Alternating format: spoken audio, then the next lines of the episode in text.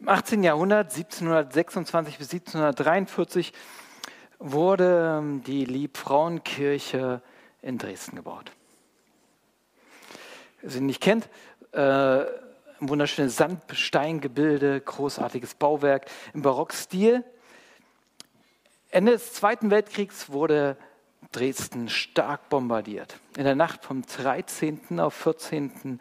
Februar äh, kam es zu drei Luftangriffen durch die britische und ähm, amerikanische Armee. Dresden ging in Flammen auf. Und auch die Liebfrauenkirche kam ins Brennen. Bot sie in dieser Nacht noch 300 Leuten Zuflucht, mussten diese aber dann aus den Kellerräumen raus, weil diese Frauenkirche brannte. Und sie brannte und brannte ähm, bis zum 15. Februar. Und dann brach das Bauwerk zusammen. Sie konnte nicht mehr standhalten, war sowieso statisch nicht ganz so clever gebaut. Anscheinend gab es da Mängel, aber äh, diese Hitze und alles, was da kaputt war, und das, diese Kirche brach zusammen. Trümmer. Es war das letzte Bauwerk, was so in einem Umkreis da anscheinend noch stand, und es war so ein Hoffnungszeichen. Und als die Leute es damals sahen, wie dann auch das zusammenbrach, eine riesige Staubwolke sich erhob über Dresden, da brach die Hoffnung zusammen. Es war ein Symbol ein der letzten Gebäude, die fielen. In der DDR-Zeit blieb das so. Es wurde ein Mahnmal für Krieg und Zerstörung.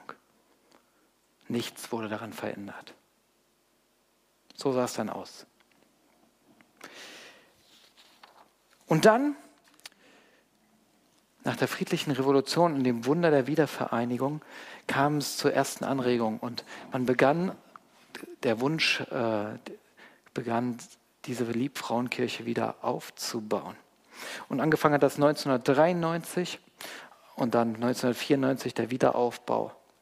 Die Kosten beliefen sich auf 180 Millionen Euro. Und 115 Millionen Euro davon kamen aus dem Ausland. Vereine gründeten sich auch in den USA. Viel von USA und England. Interessant. Die, die auch bombardiert haben, da flossen Gelder auf einmal rein. Ähm, faszinierend, was man baute. Wir wollen jetzt nicht über die Liebfrauenkirche reden, ne? aber es ist faszinierend. Ne? Also, wir haben eine Konstruktion gemacht und hier und da.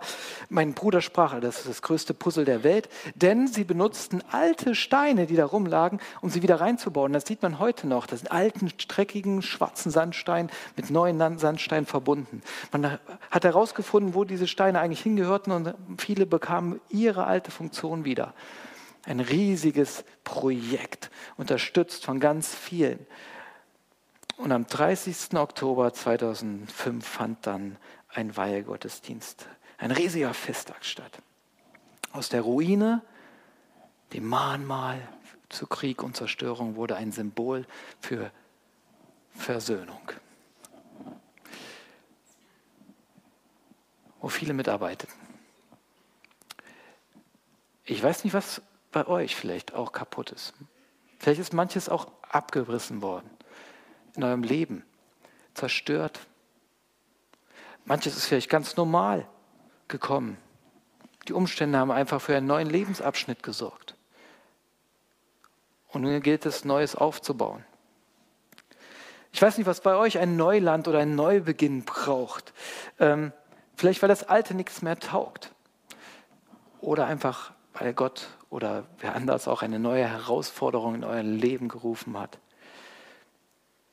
Vielleicht ist auch manches kaputt und krank geworden und muss wieder heil werden und ganz. Vielleicht auch neu, weil es was Besseres braucht. Das Alte nicht mehr leben kann. Es gibt verschiedene Gründe, Neubeginne zu starten. Und wir wollen in den nächsten sechs Wochen uns anschauen, wie es bei Nehemia war und was wir daraus lernen können eine unheimlich spannende Geschichte, die sich 500 Jahre vor Christi Geburt stattfand, ereignete. Und ich glaube, wir können eine Menge daraus lernen. Vor allen Dingen, weil er manches anders machte. Vielleicht auch anders als die Leute hier bei der Frauenskirche. Aber da kommen wir jetzt dazu.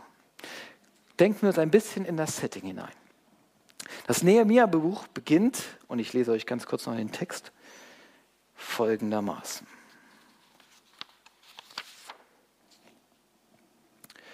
Dies ist die Geschichte Nehemias, des Sohnes Chachaljas. Es geschah im Monat Kislev des 20. Jahres, als ich in der Festung Susa war. Ich zeige euch das gleich noch, wo das ist. Da kam Hanani, einer meiner Brüder, mit einigen Männern aus Juda und ich fragte sie, wie es den Juden ginge, den Entronnen, die von der Gefangenschaft übrig geblieben waren, und wie es Jerusalem ginge. Und sie sprachen zu mir, die übrig geblieben sind von der Gefangenschaft, sind dort in der Provinz, in großem Unglück und Schmach. Die Mauern Jerusalems sind zerbrochen und seine Tore mit Feuer verbrannt. Als ich aber diese Worte hörte, setzte ich mich nieder und weinte und trug Leid tagelang und fastete und betete vor dem Gott des Himmels und sprach, ach Herr, Gott des Himmels, du großer und schrecklicher Gott, der da hält den Bund und die Treue denen, die ihn lieben und seine Gebote halten.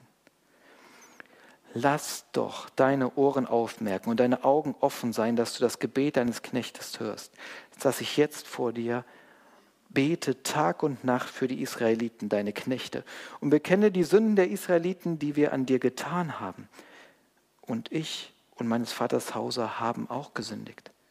Wir haben übel an dir getan, dass wir nicht gehalten haben die Gebote, Befehle und Rechte, die du geboten hast, deinem Knecht Mose. Gedenke aber doch des Wortes, das du deinem Knecht Mose gebotest und sprachst, wenn ihr mir die Treue brecht, so will ich euch unter die Völker zerstreuen. Wenn ihr euch aber bekehrt zu mir und haltet meine Gebote und tut sie, so will ich, auch wenn ihr versprengt wäret, bis an des Himmels Ende, euch doch von da sammeln und will euch bringen an den Ort, den ich erwählt habe, dass mein Name da selbst wohne. Sie sind ja doch deine Knechte und dein Volk, das du erlöst hast durch deine große Kraft und deine mächtige Hand. Ach Herr, lass deine Ohren aufmerken auf das Gebet deines Knechtes und auf das Gebet deiner Knechte, die von Herzen deinen Namen fürchten. Nun lass es deinem Knecht heute gelingen und gib ihm Gnade vor diesem Mann, denn ich war des Königs Mundschenk. Herr, tu meine Lippen auf, dass mein Mund deinen Ruhm verkündige. Amen.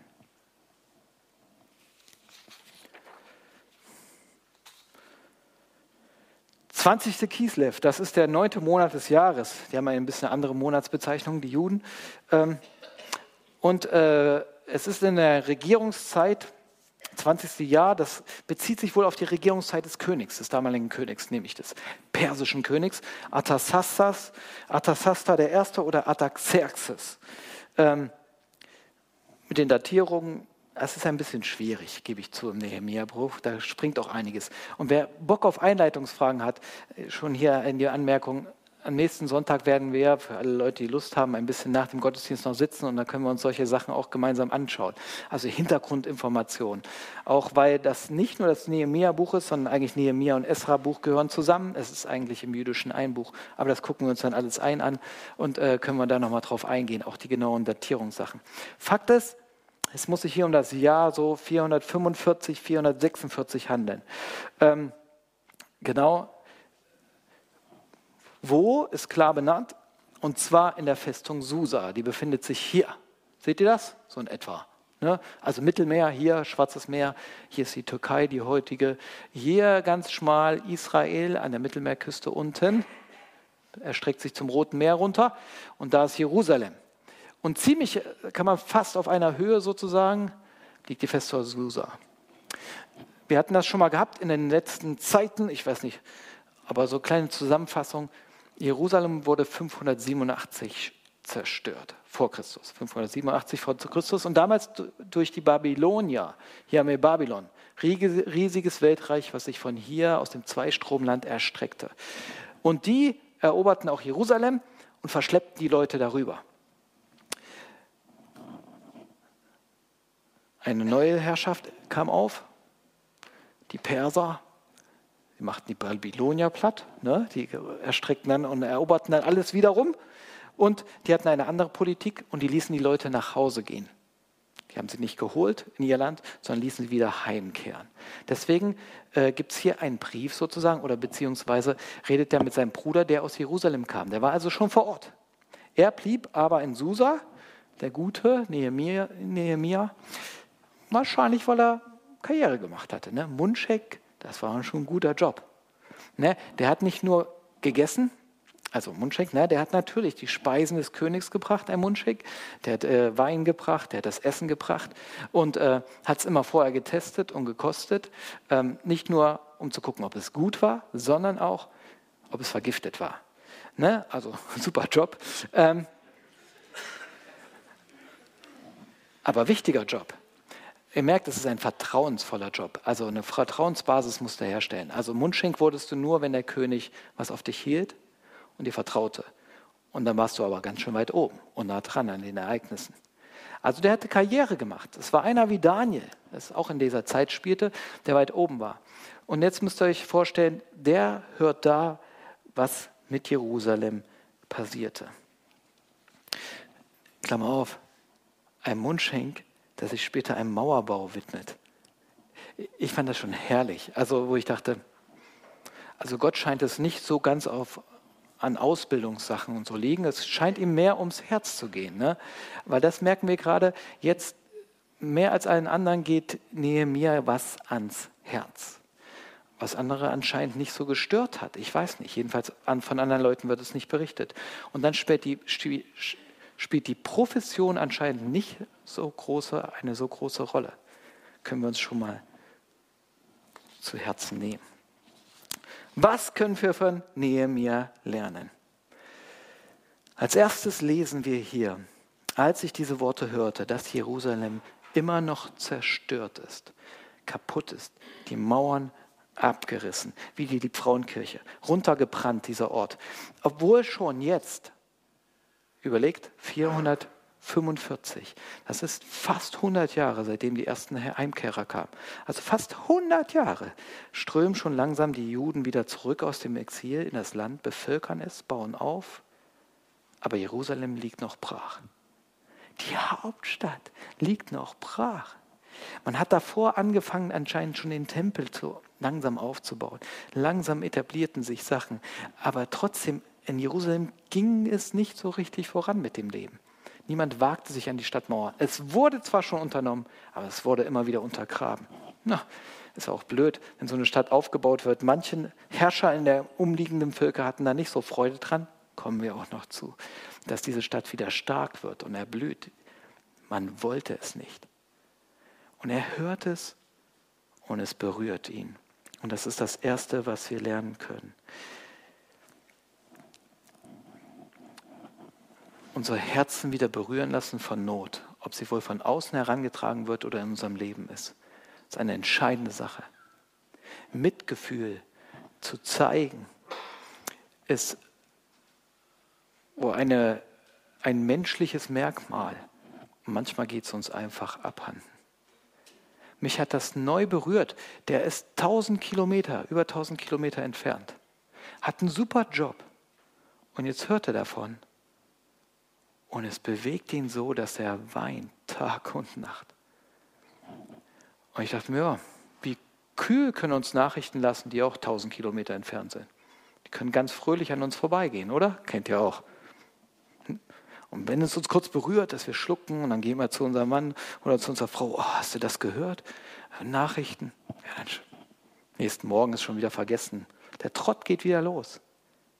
Aber hier lässt jemand sein Herz so weich sein, dass ihn die Not berührt und er weint und trauert Tag und Nacht. Und das muss eine längere Zeit gewesen sein, dass er das getan hat. Und es hat ihn umgetrieben.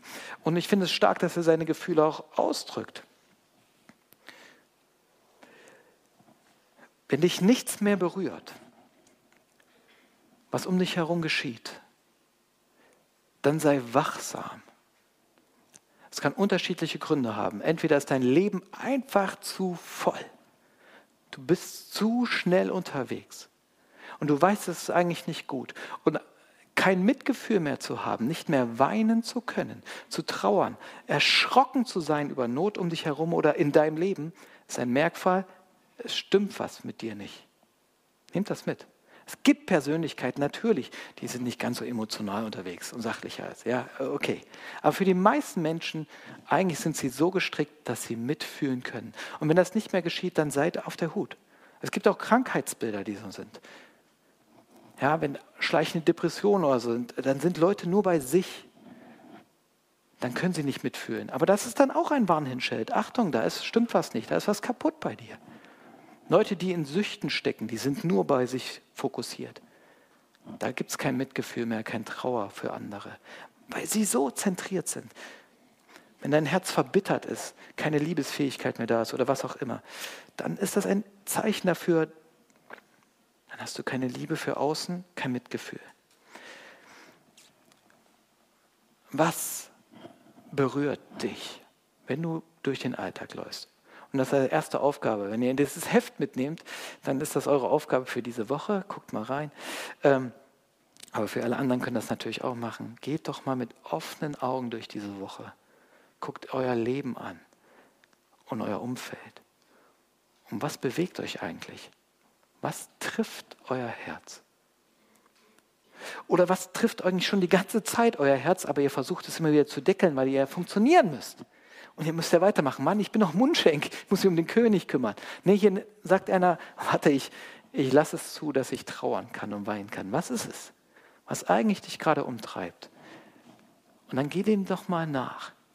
Lass es zu, dass dein Herz berührt. Und dass die Tränen kommen oder der Wut oder der Ärger. Was ist verkümmert um dich herum oder in deinem Leben? Wo ist kein Wachstum mehr? Wo ist kein Leben mehr? Und dann ist was ganz Interessantes.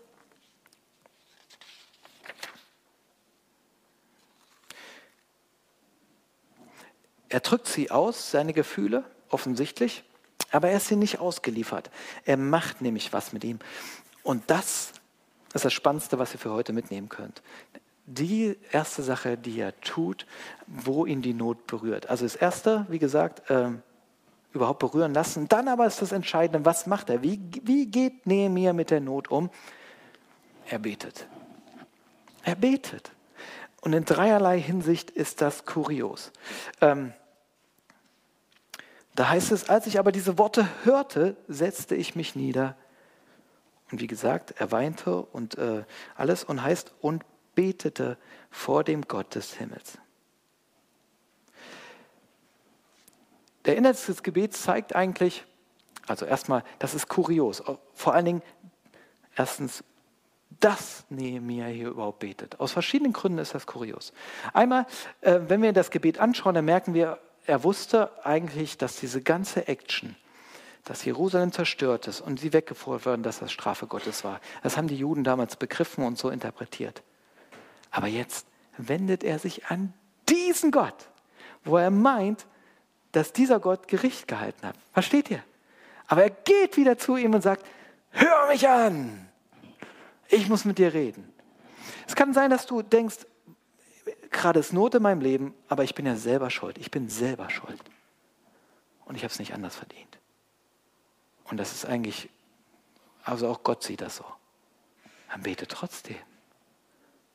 Selbst wenn du meinst, Gott ist gerade am Richten und zeigt dir negative Sachen auf in deinem Leben. Ja, umso mehr bring diese Not in Beziehung mit Gott. Das finde ich schon abgefahren und wichtig.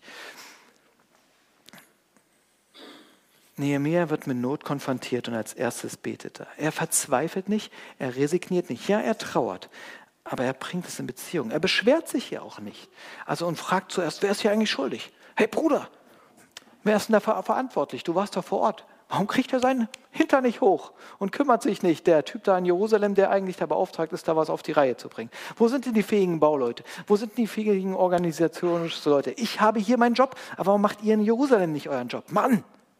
Kann aber nicht sein. Wo sind die fähigen Leute der Welt? Macht er auch nicht. Er betet. Und noch was macht er nicht. Er krempelt nicht gleich die Ärmel hoch und sagt, jetzt muss aber was getan werden. Er betet erstmal. Das ist doch faszinierend. Also es klappt nicht immer, ne? Also wenn, wenn jetzt morgens dein kostbares Porzellan runterfällt ne, und du stehst in der Küche und sagst, setz dich hin und fängst erstmal an zu beten darüber, ähm, dann würde ich sagen, nee, du kannst schon gleich loslegen und das Zeug rausbringen. Also ja, kannst ruhig aktiv werden. Deine Familie wird dich seltsam angucken, wenn du meinst, da erstmal stille Zeit halten zu müssen. Auch wenn es dir schwerfällt. Es gibt Momente, da werden wir aktiv, natürlich. Aber hier ist eine größere Sache. Und es ist ja auch noch nicht klar, wer jetzt mit dem Bau beauftragt ist. Und deswegen ist es gut, dass er betet. Es gibt manche Menschen, die fühlen sich unheimlich schnell verantwortlich für Sachen. Und sie sehen eine Not und sie werden aktiv. Und manchmal ist das zu schnell. Manchmal sind sie gar nicht dran. Es gibt andere Menschen wieder, die fühlen sich für nichts verantwortlich und die kommen nicht in die Pötte. Sie sind so in ihrer Welt. Beten hilft hier auf beiderlei Weise, egal wo du da stehst. Dem einen hilft es, einen Puffer reinzuschieben, zu sagen, warte, bete, bring die Not vor Gott, aber vielleicht bist du gar nicht dran. Klammer auf, hat auch Jesus getan. Der hat zu mancher Not Nein gesagt. Nur mal so, weil er wusste, ist nicht mein Auftrag. Ich habe einen anderen Auftrag. Klammer zu. Und dann gibt es aber die Leute, denen fällt es schwer, überhaupt Verantwortung zu übernehmen. Und das ist auch gut. Im Beten wirst du merken, wie Gott etwas mit dir macht. Und so war es bei Nehemiah dann. Gebet ist der Puffer, ein heilsamer Puffer zwischen der Not, wenn sie dein Herz berührt, und der Aktion. Und ich finde es kurios und wichtig. Und Gebet bringt nämlich noch was und macht was unheimlich Wichtiges. Sie bringt die Not in Beziehung mit Gott. Ein unheimlich wichtiger Schritt. Warum? Das ist mir bewusst geworden durch Magnus Malms Buch äh, In Freiheit dienen. Da sagt er nämlich eine wunderschöne Sache. Er sagt, ich habe das Zitat mitgebracht, ich lese es euch vor. Nöte können das Gewissen wecken und dazu antreiben, die Richtung im Leben zu ändern. Aber sie taugen nicht als Grundlage für ein langfristiges Werk. Was vom Mangel angestoßen wird, wird früher oder später die Früchte des Mangels tragen. Wenn sich unser Augenmerk auf die Not richtet, werden wir uns unweigerlich in Zynismus, Bitterkeit und Verzweiflung verlaufen, sobald wir erkennen, wie gering der Unterschied ist, den wir mit unserem Handeln erreicht haben und wie viel noch zu tun ist. Was er sagt ist, Mangel, Not, wenn sie dich trifft, und das ist gut, wenn sie dich in Aktion bringen will, dann ist es gut, wenn das ein Startschuss ist. Aber das ist keine gute lange Basis, weil dein Fokus auf Mangel ausgerichtet ist. Und das wird immer eine mangelnde Motivation sein. Er sagt, es braucht was anderes und das ist eigentlich die Beziehung. Der Mangel kann dich in die Beziehung bringen mit Gott. Und dann wird es ein dauerhafter, gesunder Antrieb werden. Du kannst Beispiele finden in deinem Leben. Wenn du siehst, irgendwas stimmt nicht, weiß ich, in der Gemeinde ein Projekt läuft nicht oder so und du sagst, jetzt müssen wir das mal vorantreiben, dann ist das gut. Aber du wirst merken, wenn du da zuerst Energie reinbringst und das ist immer der Mangel, den du stopfen willst, dass du anfängst dann vielleicht sogar Druck auf andere Leute auszuüben und auf dich selbst. Und wir müssen das doch jetzt in den Griff kriegen und überhaupt. Die Beziehung steht nicht mehr im Mittelpunkt. Nicht zu den Menschen, nicht zu Gott, sondern der Mangel muss gefüllt werden. Und er sagt, nee, es gibt immer noch was Größeres. Und es ist heilsam, den Mangel, die Not in Verbindung mit Gott zu bringen. Und dann wird ein Beziehungsgeschehen daraus und das wird heilsam und gut werden. Und ich, deswegen ist es ein Grund, dass Nehemiah betet. Er bringt die Not in Beziehung mit Gott. Und noch was können wir lesen. Nicht nur, dass er betet, ist faszinierend, sondern auch wie er betet. Ne? Anhaltend, lange heißt es hier. Er betete und er fastete. Deswegen ist das ein herrlicher Text zum Start der Fastenzeit. Nehmt euch davor und sagt hier, wenn ihr auf was trefft in eurem Leben, vielleicht wisst ihr schon ganz genau, das ist eigentlich dran, dass es neu wird. Fangt doch an zu fasten. Haben Christen schon immer getan. Macht es doch mal. Müsst ja nicht gleich voll auf Essen verzichten. Es geht nur darum, beim Fasten sich zu fokussieren. Und das kann helfen, dass ihr eure Ernährung umstellt. Natürlich. Auch das kann schon helfen, dass man klarer wird. Manchen hilft es aber auch, auf andere Sachen zu fasten und zu verzichten. Medien ist eine gute Sache zu fasten in unserer Zeit. Weil wir immer zu voll sind. Wenn du dich fokussieren willst auf eine Sache und sagst, jetzt ist Zeit zu trauern, das Gott zu bringen und zu fragen, was ist dran auf diesem, in diesem Bereich meines Lebens oder umherum, dann lass doch mal Sachen weg, die dich immer zu treiben, ablenken, davon abhalten. Faste, um das vor Gott zu bringen. Die nächsten Wochen. Mach's vielleicht erstmal eine Woche. Und vielleicht schaffst du es ja bis Ostern. Kein Stress. Ist nur eine Anregung. Haben Leute immer wieder getan. Nehemiah tut es ja auch. Um zu zeigen, es ist mir ernst, Gott.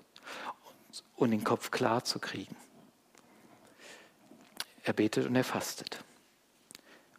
Aber nicht nur, dass er betet, ist kurios, nicht nur wie lange, sondern, und jetzt gucken wir noch ganz kurz rein, was er da genau betet. Und lasst euch davon inspirieren, so mit dem, was Not ist in eurem Leben oder drumherum, zu beten.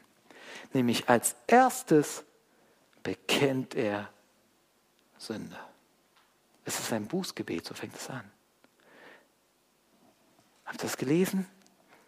Er fängt an, du großer und gewaltiger Gott, und dann bekennt er, ja, und ich bekenne die Sünden der Israeliten, die wir an dir getan haben. Und ich, meines Vaters Hause, haben auch gesündigt. Er fängt damit an und sagt, ja, Sünde ist das Hauptproblem. Das ist das Faszinierende.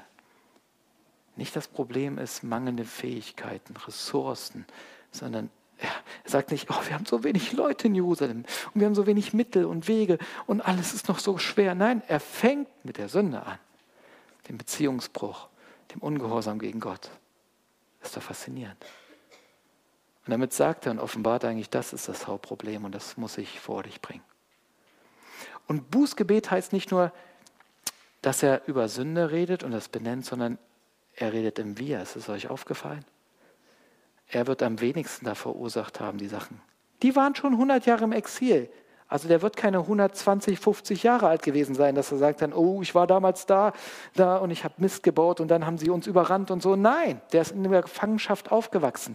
Aber selbstverständlich, das war das ist ein ganz anderes Denken, aber sah er sich als ein Teil des Kollektivs, des Volkes und hat gesagt, das bin auch ich. Und ich stellvertretend mit und ah, nicht nur stellvertretend, ich bin ein Teil davon, wir waren ungehorsam dir gegenüber was wir daraus lernen können. Erstens, es beginnt immer mit Sünde und zweitens, wenn du anfängst zu beten, rede doch im Wir.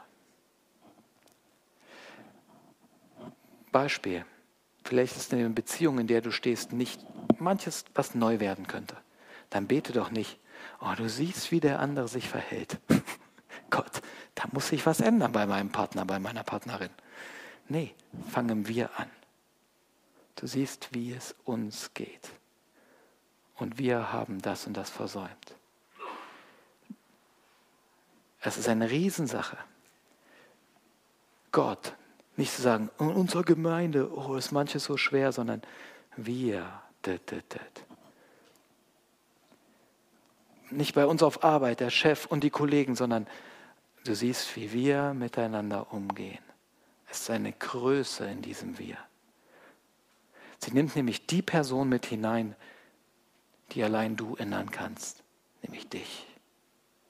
Und sie nimmt diese Person mit vor den Thron Gottes und stellt sie mit in Verantwortung. Ein gutes, demütiges Gebet fängt im Wir an und nimmt dich selbst mit hinein. Und darum geht es hier. Das können wir von Nehemiah lernen. Ich finde es sehr ermutigend, dass er das tut. Und wir sehen es, dass er ein großer Mann gewesen. Und hier beginnt er damit, dass er sich selber klein macht und sagt, wir haben gesündigt. Solange die Schuld bei anderen suchst, wirst du die Sachen auch nicht im Gebet bewegen. Und dann wird es auch schwer sein für Gott, dir einen Erneuerungsprozess vorzuzeigen, der bei dir beginnen will vielleicht. Weil du lässt die Probleme ja da außen bei dem anderen. Aber wenn du dich selber mit hineinnimmst, dann kann er bei dir anfangen das neue Pflänzchen bei dir wachsen lassen, was dann um sich greift.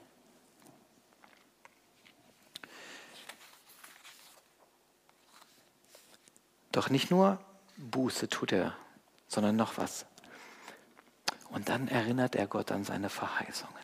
Hey du Gott, Ja, ja, stimmt. Du hast gesagt, wenn man dir untreu ist, dann wirst du zerstreuen. Haben wir erlebt.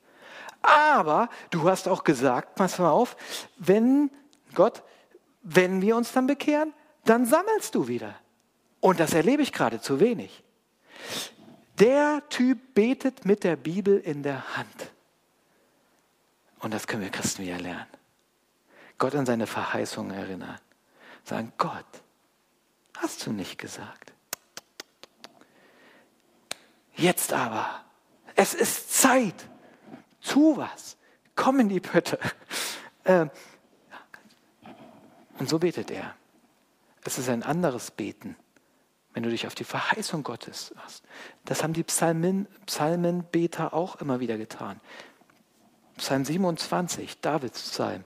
Ich halte dir vor dein Wort. Ich halte es dir vor. Und genau deswegen tue ich das, was ich jetzt tue, weil du das gesagt hast. Lasst uns so beten lernen, mit der Bibel in der Hand, nebenbei, wenn ihr da reinschaut. Da kommen so Passagen, 5. Mose 7 oder 5. Mose 30, wo so Stellen drinne stehen, dass Gott gesammelt hat, wo, einem, wo man denkt, hier steckt auch manchmal der Fahrplan drin, was das, was, woran sich dann Nehemiah später hält. Dann merkt ihr, der hat Bibel, Schriften meditiert, während er gefastet und gebetet hat. Dann hat er es Gott vorgehalten und anscheinend hat er hieraus aber auch Weisung erhalten. Erst später wird das ersichtlich. Aber hier formiert sich schon was im Beten und im Austausch, in der Beziehung und im Vorhalten, dass vor ihm vielleicht sogar schon eine kleine Vision entsteht. Wissen wir nichts. Der Text verrät nichts darüber. Aber wenn ihr Stellen anguckt, dann denkt er ja. Und noch was ist in dem Gebet ganz stark.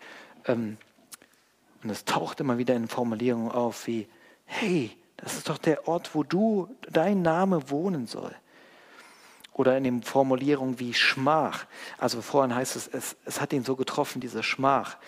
Da schwingt immer noch eine andere Sache mit, nämlich hier geht es um die Ehre Gottes. Und das hält er ihm auch vor sagt, letztlich geht es doch um dich. Bei dieser ganzen Sache geht es doch auch um dich, Gott. Kaputtes Jerusalem, dein Volk ganz unten. Du hast dich doch zu diesem Volk gestellt. Und wenn das wieder heil wird, lass die Leute doch nicht mehr negativ denken. Damals war es nämlich immer, immer war das so, in der Antike und davor verknüpft Starke Gottheit, starkes Volk. Schwache Gottheit, dein Volk geht kaputt. Also, wer hat den stärksten Gott? Den wahren Gott? Das ist das Volk, das gewinnt. Das war verknüpft. Und er sagt, lass sie doch nicht weiter lachen. Die Völker sich lustig machen. Du bist der wahre Gott. Jetzt steh zu deinem Wort. Es geht um deine Ehre. Und mir geht es um deine Ehre.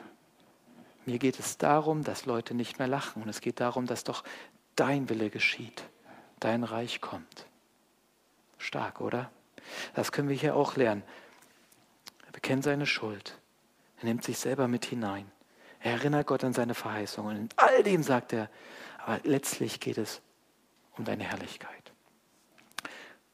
Wenn ihr auf die Not schaut in eurem Leben, Denkt nicht nur, oh, wie gut würde es mir gehen, wenn das besser wäre. Oder wie gut würde es den und den Menschen gehen. In vielem wäre es eine Ehre für Gott. Stell dir vor, wenn seine Ehe dich noch besser verändert, deine Partnerschaft, in der du lebst. Voller Liebe, mehr voller Freude. Das wäre auch eine Freude für Gott und eine Ehre an Gott. Wenn Menschen, wie sie umgehen in der Gemeinde, was für Projekte entstehen. Es geht nicht um den Namen der Gemeinde, es geht um die Ehre Gottes. Wenn du selber aus Gefangenschaften frei wirst und Gott das machen darf in deinem Leben, dann ist das eine Ehre, eine Ehre Gottes. Dann kommt ihm Ehre zuteil. Alles, wo was heil wird in deinem Leben durch Gott, wird Gott geehrt. Und das ist das Größte. Letzte Worte.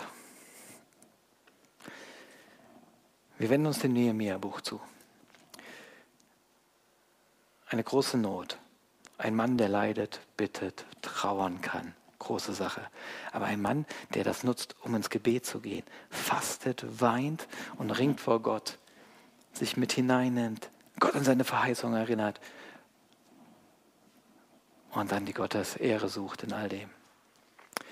Ein Mann hier an dieser Stelle, der noch nicht aktiv wird, und diese Spannung, die müsst ihr aushalten diese Woche, ja, noch nicht aktiv werden, sondern diese Woche ist zum Beten gedacht und zum Hören, berühren lassen und beten.